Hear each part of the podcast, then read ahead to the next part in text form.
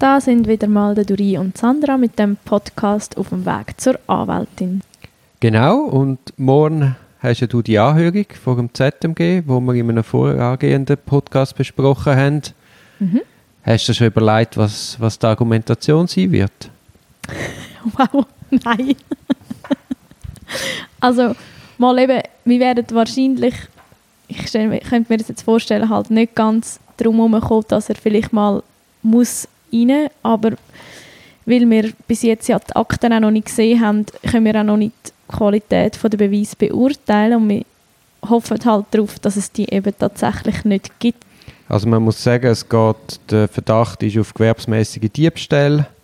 Man hat dann zwar äh, sehr viele Sachen in Taschen festgestellt, aber die Taschen sind offensichtlich nicht unserem Klient, Mhm. sondern er hat der Person, wo die Taschen auf sich hat, soll er weitere Gegenstände gegeben haben.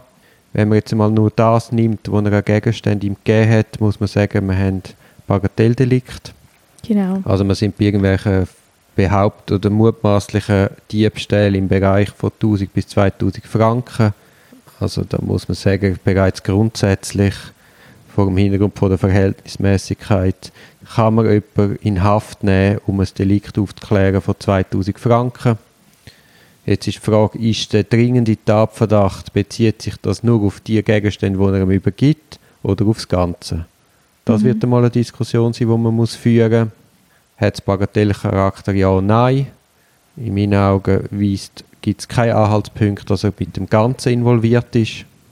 Bis heute haben sie- oder die haben ja uns müssen jetzt die in der Einvernahme auch die Beweismittel vorlegen. Ich habe jetzt kein Beweismittel gehört, wo man kann sagen, mal der dringende Tatverdacht lässt sich begründen aufs Ganze, sondern höchstens auf das, was er soll übergeben haben. Also würde ich das im Rahmen vom dringenden Tatverdacht diskutieren, auf was bezieht sich der wirklich und dann im Rahmen von der Verhältnismäßigkeit die Verhältnismäßigkeit auf das diskutieren, wo eben der dringende Tatverdacht begründet und nicht einfach auf alles. Genau, und dann reden wir halt eben von relativ wenig Geld im Vergleich zu einer Inhaftierung. Genau. Also kann man für ein Vermögensdelikt von 2000 Franken jemanden inhaftieren und für wie lange, falls man zu dem Schluss kommt. Und das Zweite, was wird interessant sein, bis jetzt haben wir immer nur gehört, die Polizei hätte beobachtet, wie er Gegenstand am anderen gegeben hat. Wir haben keinen Beweis gesehen. Also scheinbar gäbe es die, Ja, aber, aber, gesehen haben wir sie nicht. ja. nein, genau. Also wenn es Videoaufnahmen gibt, reine Behauptungen langen nicht für eine für Begründung von einem dringenden Tatverdacht. Mhm. Also entweder liegt die Videoaufnahme bei, was keinen Grund gibt, warum die nicht beilegen soll, weil das hast du ja schnell über, übergespielt. Und dann sieht man mal die Aufnahme, ob das wirklich so ist. Und das Zweite ist, dass das allenfalls die Polizei, die das will beobachtet hat, das auch entsprechend festgehalten hat.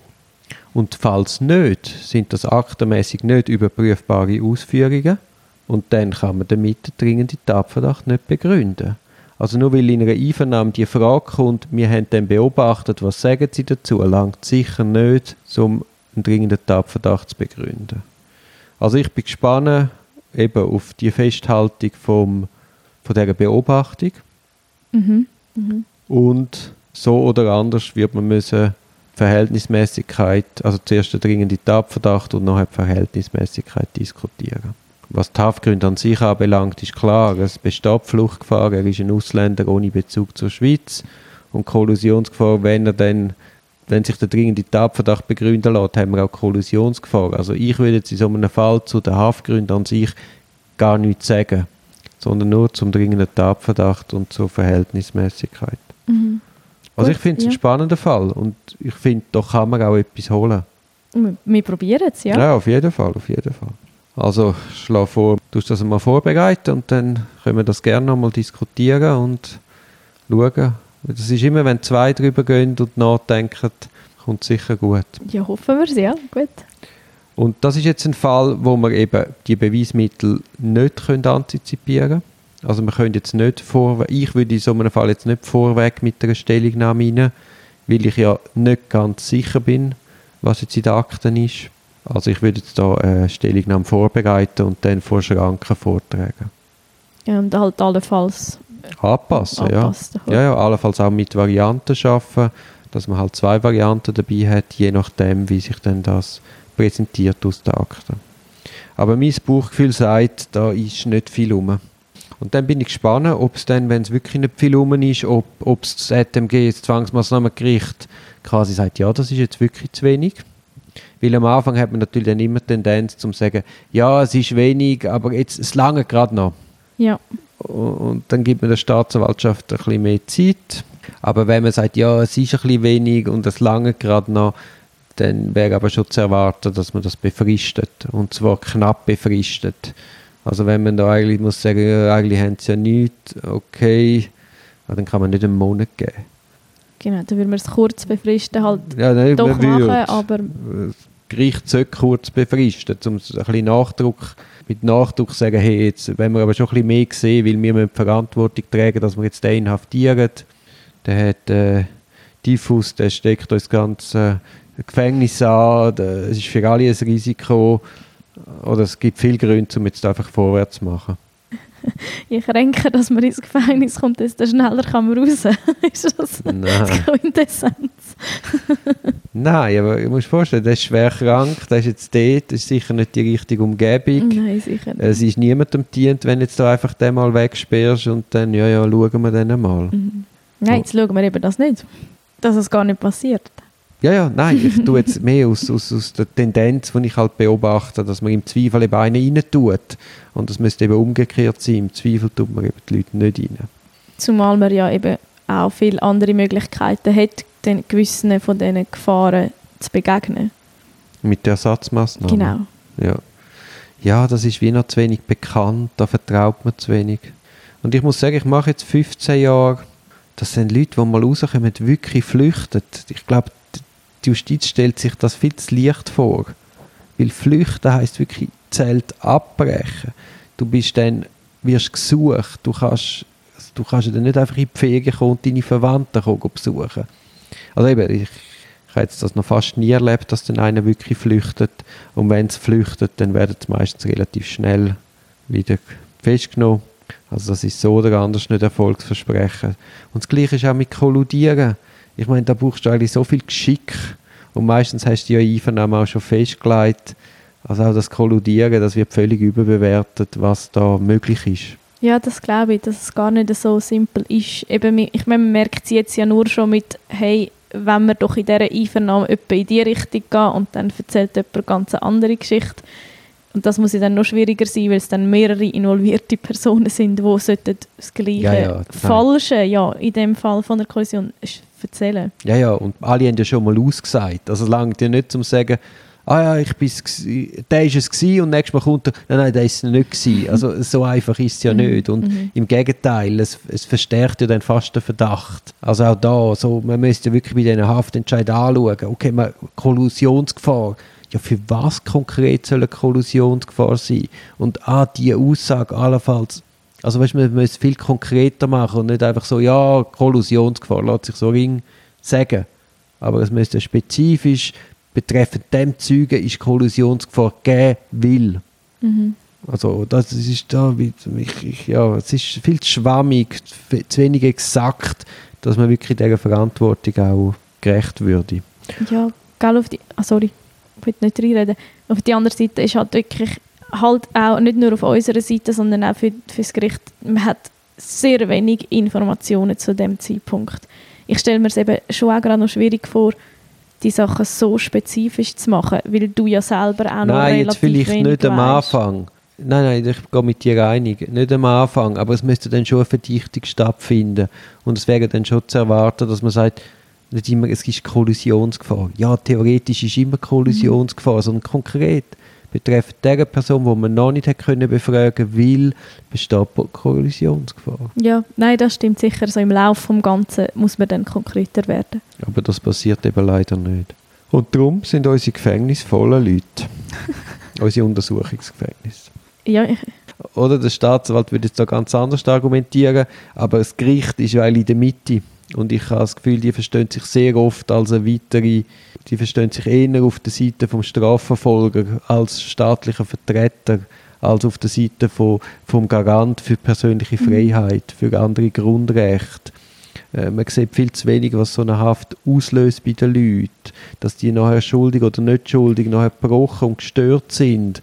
Und das ist ja auch nicht der Sinn von dem Zwangsmittel. Das finde ich wirklich ein guter Punkt. Ich glaube, dass manchmal sieht man ein bisschen zu wenig den Mensch. Und klar, es ist oft eine beschuldigte Person, die einen riesen Seich vielleicht gemacht hat, aber äh, man sollte einfach wirklich dann, ich schlussendlich im Sachentscheid reden wir genau auch über den Täter und nicht nur über die Sache und das sollte halt wie auch schon ein bisschen früher passieren, dass man über die Person und über die Auswirkungen, die so etwas aufs Leben von einer Person hat, einfach, einfach auch über die nachdenkt, dass man die ein bisschen im Hintergrund hat. Job Das- und Wohnung und Familie. Ja, also es ist Wahnsinn. schwierig halt. Wahnsinn, was da mal kaputt geht. Und ich glaube, es liegt eben auch daran, als Verteidiger bist du viel näher bei den Leuten. Also du hast die brüllenden Angehörigen, du hast den gebrochenen Klient, du im Gefängnis, du merkst, dass alle Medis nehmen, mit, zum ruhig gestellt werden, alle haben Schlafproblem. Und als Gericht, du hast in der Gerichtsverhandlung schnell die Person, zwei, drei Stunden, in einer Haftanhörung hast du eine halbe Stunde höchstens. Nein, das ist es so. Sie haben wie gar keine Chance, sind- um den Menschen Sie sind viel kennenzulernen. weiter weg und dann wirkt sie auch nicht so schlimm. Und meistens sind sie dann vor Gericht, ja, wie geht es ihnen gesundheitlich? Ja, mir geht es gut. Oder? Also es ist so, nein, vorher in der Zelle ist dir gar Mhm. nicht gut gegangen und jetzt musst du dich da nicht zusammennehmen. Oder? Man nimmt sich dann immer zusammen Ja, und man will ja. der starke Mann sein, aber äh, durch das wird das völlig bagatellisiert, was das eigentlich bedeutet. Ja, das ist so ein bisschen, das lässt sich aber irgendwie nicht so wirklich auflösen. Ich habe schon mega viel über das nachgedacht, weil das ist das, was mir am meisten auffällt, dass jetzt plötzlich so der Mensch und sein Umfeld so extrem relevant wird, eben weil du den Kontakt mit all denen hast. Aber auf die andere Seite, man kann ja nicht Behördenmitglieder dazu bringen, so viel Zeit mit diesen Leuten zu verbringen. Nein, aber sich einfach das bewusst machen, was man mit so einem Entscheid auslöst und das Mhm. muss in die Verhältnismäßigkeitsabwägung einfließen. Ja, und es ist eben nicht einfach ein Satz, die Verhältnismäßigkeit ist im jetzigen Verfahrensstand noch gegeben. Nein, man hat auch da abzuwägen. Was ist mit Wohnung? Was ist mit Job? Was ist mit Gesundheit? Was ist mit dem Kind? Und dann misst man das am Delikt und am Tatverdacht und dann muss man sagen, okay, das Delikt oder der Stand von der Ermittlung ist jetzt so weit, dass eben die Haft nicht mehr unbedingt braucht, einfach nicht mehr verhältnismäßig ist. Ja, man muss, an dem müssen wir vielleicht noch ein bisschen, noch ein bisschen arbeiten, ein bisschen konkreter werden, dass wir auch wirklich mehr, mehr anschauen. Ja, das Primat ist auch ein Zeitgeist. Das das Primat von der Strafverfolgungsbehörde hängt eben so hoch. Oder eben, wir diskutieren über Haft von Leuten, die ein Vermögensdelikt für 1000 Franken begangen haben. Also ich meine, wenn man das jemandem erzählt, wird doch jeder auf der Straße sagen, was für 1000 Franken soll man äh, in Haft? Ich meine, das kostet ja, ein Tag im Gefängnis kostet mehr als, als das Delikt, das er begangen hat. Und Die Rechnung darf man nie machen, Nein, die, die ist Rechnung mega, mega schlimm. darf man nicht machen, aber, aber irgendwo hat es Grenzen. Das Primat von der Strafverfolgung steht nicht über allem und schon gar nicht für Bagatelldelikt. Nein, das ist sicher Und da so. macht sich die Bevölkerung viel zu wenig, ist viel zu wenig bewusst, für was, wie schnell man in Untersuchungshaft kommt heute. Das ist, ja, ich, ich sehe, ich verstehe mega, dass man sich nicht bewusst ist, weil solange du, dir das nicht passiert, es ist ja eigentlich schön, Nein, du- wenn du, wenn du nicht, gar keinen Kontakt hast mit so einer Situation. Das ist ja etwas Positives. Ja, ja, und, nein, und dann natürlich. machst du dir die Gedanken nicht. Ja, ja, aber man hat immer das Gefühl, Kuscheljustiz. Aber ich meine, das ist einfach eine komplett falsche Vorstellung. Man kennt, kennt nicht alle relevanten Akten und dann kann der Eindruck entstehen. Ah ja, das sowieso. Es ist eben so gäbig, sich eine Meinung zu bilden aufgrund von einem Zeitungsartikel. Das ist viel einfacher, als wenn man die Akten kennt. Genau, es ist ja so einfach und selber wüsste man es genau. Ja gut. das geht uns doch allen manchmal ein bisschen so. Ja, ja, aber ich glaube, wenn man dann drei Minuten nachdenkt, dann weiß man, dass es nicht ganz so einfach ist. Also, was ist der Ausgang von dem Podcast? Ich kann mich fast nicht erinnern. Moment. Die Anhörung morgen ZMG. Genau, jetzt müssen wir aber arbeiten. Also, Schönen Abend.